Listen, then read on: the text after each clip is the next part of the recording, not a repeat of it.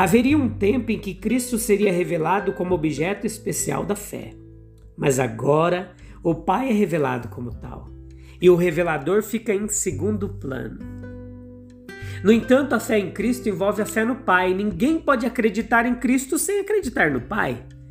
Existe uma conexão tão essencial e oficial entre o remetente e o enviado que a fé em um envolve a fé no outro.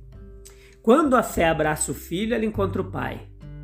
É, é uma visão espiritual de Cristo envolvendo uma visão espiritual do Pai. Ele disse: Aquele que me vê, vê o Pai. Cristo é a imagem expressa de sua pessoa, a expressão de seu caráter e atributos, a revelação de sua vontade e propósitos. Somente a fé em Cristo tornou possível a plena fé no Pai.